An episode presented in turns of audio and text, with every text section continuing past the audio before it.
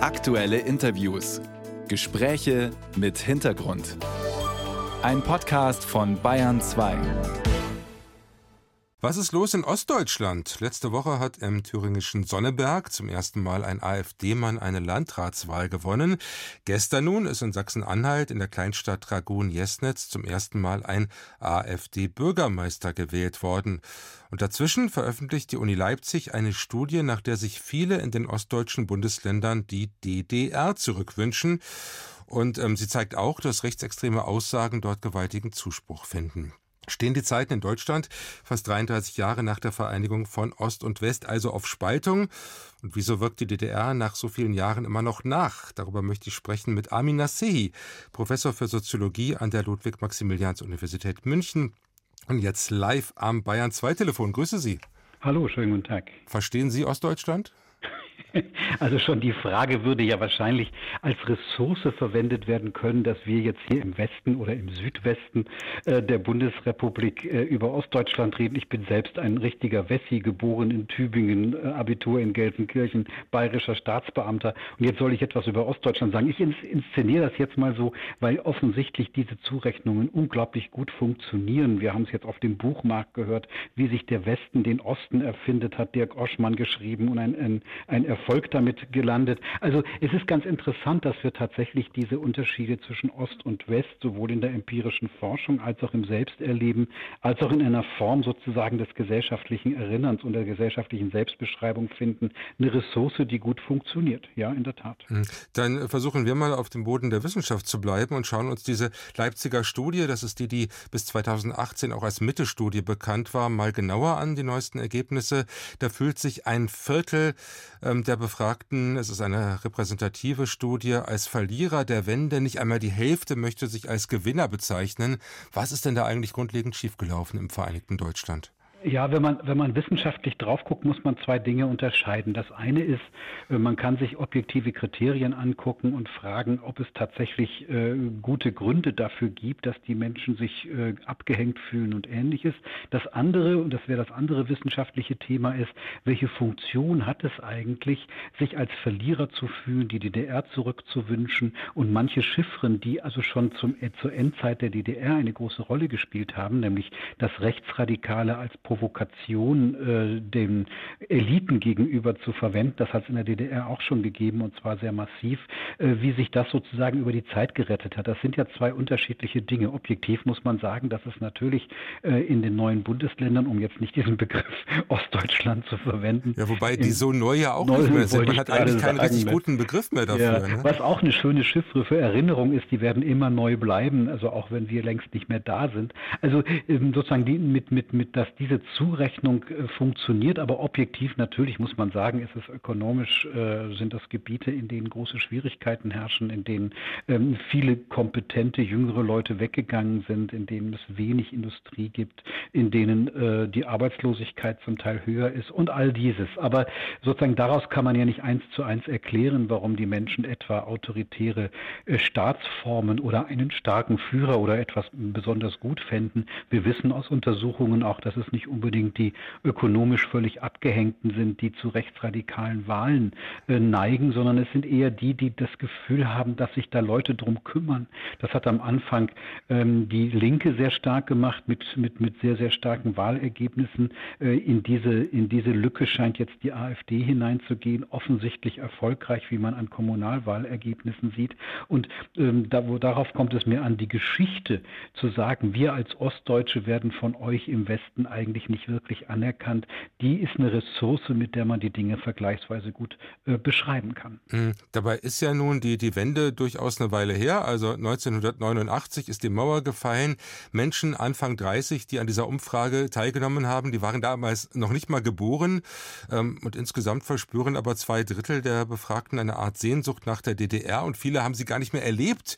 Andere können sich vielleicht auch gar nicht mehr so genau erinnern. Ist das irgendwie so ein, ein, gelobtes Land in den Köpfen der Menschen, auch wenn man dann vielleicht vergisst, dass ähm, es dort so Dinge wie keine Pressefreiheit und lange Wartezeiten auf Autos und knappe Konsumgüter gab, wird das so verklärt als so, das, so das, das, da muss man eigentlich wieder hin? Naja, die, diese Verklärung findet ja nicht statt. Ähm äh, obwohl die DDR so lange weg ist, sondern weil sie so lange weg ist. Also es erinnert sich ja niemand an etwas Reales. Also auch die Älteren, für die Älteren ist es auch biografisch eigentlich nicht mehr präsent, aber es ist eine Projektionsfläche. Und vielleicht lohnt es sich ein bisschen darüber nachzudenken, äh, wie Erinnerung funktioniert. Erinnerung hat fast nichts mit der Vergangenheit zu tun, sondern Erinnerung findet immer in einer Gegenwart statt und möchte als Erinnern Gegenwartsprobleme lösen. Ich meine, wir kennen auch andere Formen des kollektiven Erinnerns. Also in, äh, in der Bundesrepublik war das Hauptthema natürlich das Erinnern an die Shoah, an den Holocaust, an den Nationalsozialismus, was ja ein kollektives Erinnern ist, das gar nichts mit individuellem Erinnern zu tun hat. Junge Leute würden auch hier sagen, wir haben das nicht miterlebt, aber das gehört eigentlich zu unserer Selbstbeschreibung als Deutsche dazu, diese Erinnerung stark zu machen. Und hier finden wir jetzt was Ähnliches. Es wird ein Gegenwartsproblem gelöst, indem man die DDR geradezu verklärt. Ich meine, das ist auf dem Buchmarkt etwas, das stattfindet. Selbst wissenschaftliche äh, Bücher. Eine Historikerin hat letztens ein Buch über die DDR geschrieben und meinte, eigentlich ist das doch alles ganz kommod gewesen. Also gewissermaßen zwar, zwar fehlen bestimmte Dinge, die wir üblicherweise haben, Pluralismus, Presse, äh, politische Freiheiten, aber der Alltag, der hat doch eigentlich ganz gut funktioniert. Solche verklärenden Bilder, die dienen natürlich dazu, eine Differenz zum jetzigen Erleben, nicht zur jetzigen Wirklichkeit, aber zum jetzigen Erleben herzustellen. Insofern ist Erinnern selbst etwas, was mit Vergessen zu tun hat. Also äh, erinnern können wir nur, weil wir das meiste, was man dazu objektiv sagen könnte, vergessen und dann eine konsistente Geschichte erzählen. Machen wir als Privatmenschen übrigens auch, wenn wir uns an Dinge erinnern, die ein bisschen länger zurückliegen. Hm. Funktioniert dieses Verklären jetzt vielleicht auch deswegen gut, weil so die ja, die, die, die öffentliche Meinung der letzten Jahrzehnte die DDR eher verteufelt hat, also vor allem so von westlicher Seite, wo vor allem das, das Schlechte, das Böse ähm, betont wurde. Ist das jetzt quasi die Re Gegenreaktion? Ne, also wenn ich jetzt politisch reden würde, würde ich sagen, also es sind die Ostdeutschen selbst gewesen, die die DDR verteufelt haben und sie eigentlich äh, äh, auf, den, auf den Hinterhof der Geschichte geschickt haben. Ne? Ich meine, das, es gab ja eine große Unzufriedenheit, äh, Unzufriedenheit mit dieser, mit dieser Diktatur, in der man vielleicht alltagsmäßig ganz äh, angemessen leben konnte, was private Lebensformen angeht, die aber natürlich im Vergleich zu einer westlichen liberalen Demokratie viele, viele äh, Defizite hatte.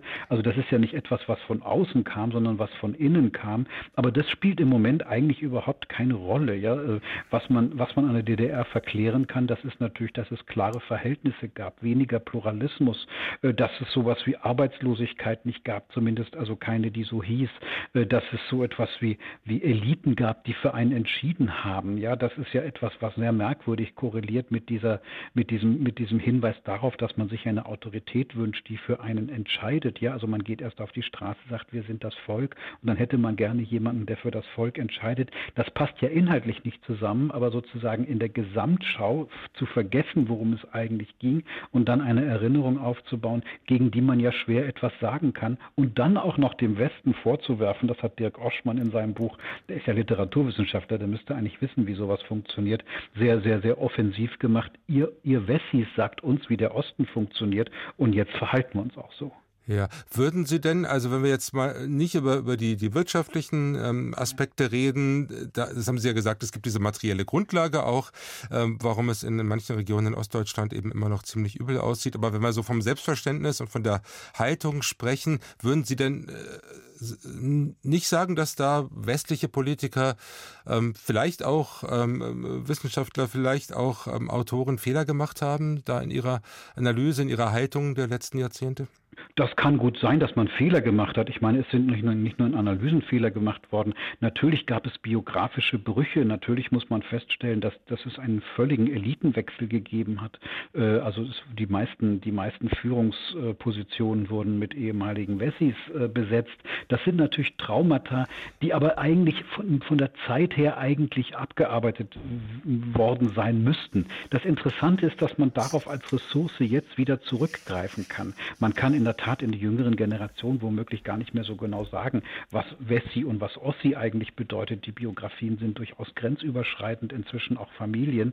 Aber das funktioniert eben als identitäre Zuschreibung. Fehler sind natürlich gemacht worden. Also der Fehler zum Beispiel äh, zu denken, dass die Implementation von Institutionen in den entsprechenden Regionen automatisch eine politische Form äh, ähm, äh, produziert wie im Westen. Wir erleben zum Beispiel, dass es in der, äh, in, in, im Gebiet der ehemaligen DDR DDR nicht die gleichen Parteibindungen gibt, äh, im West, in Westdeutschland auch nicht mehr so stark wie früher mal, aber etwas mehr. Das bindet sozusagen äh, Protestwahl und Abweichungen. Äh, wir erleben, dass man tatsächlich einen Großteil der Menschen verliert, weil man mit Entscheidungen, die mehr Pluralismus bedeuten, nicht zurechtkommt und dann sozusagen gesagt wird, ihr seid eigentlich für die Demokratie nicht fähig. Das kann man Fehler nennen, aber auch das ist ja eine bestimmte Erinnerungsform. Es ging zwischendurch in Ostdeutschland ein bisschen besser. Äh, zurzeit entlädt sich da etwas, was wir ja in ganz Deutschland beobachten. Etwa 20 Prozent sind tatsächlich für Eliten kaum mehr erreichbar. Etwas, was dort viel sichtbarer wird, als wir das zum mhm. Teil in Westdeutschland sehen. Dann stelle ich Ihnen jetzt zum Schluss noch die 100 Millionen Euro Preisfrage.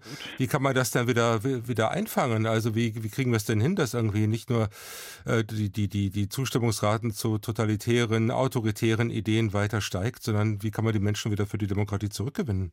Ja, mit 100 Millionen Dollar kommen wir da gar nicht aus. Das ist in der Tat eine Frage, die man nicht einfach beantworten kann. Jetzt macht ihr dies und dann wird es funktionieren. Äh, das Problem ist ja immer, dass wenn man Leute verloren hat, wird man, wird man sie natürlich mit gutem Zureden äh, nicht entsprechend, äh, nicht entsprechend gewinnen. Ich meine, vielleicht müssten wir auch dazu, dazu neigen zu sagen, dass wir es mit einem gesamtdeutschen Problem zu tun haben. Wir erleben, dass zurzeit Menschen mobilisiert werden, die durch die, ich sage jetzt mal diesen Ausdruck, etablierten Eliten und Parteien nicht erreicht werden. Die, die, die, die Wahlergebnisse der AfD speisen sich vor allem aus vorherigen Nichtwählern. Vielleicht muss man genauer hingucken, wo es tatsächlich hakt. Allerdings wissen wir das so ein bisschen, woran es hakt. Ich glaube nicht, dass es instrumentell gesagt werden kann, wir brauchen dies und dann geht es besser. Nur mit mehr Geld und mit mehr Geldtransfer und ähnlichem wird es wahrscheinlich nicht zu erkaufen sein. Eine Debatte, die uns noch lange beschäftigen wird. Das waren Einschätzungen von Professor Armin Nassei, Soziologe an der Ludwig-Maximilians-Universität München. Ganz herzlichen Dank fürs Gespräch. Danke Ihnen sehr gerne.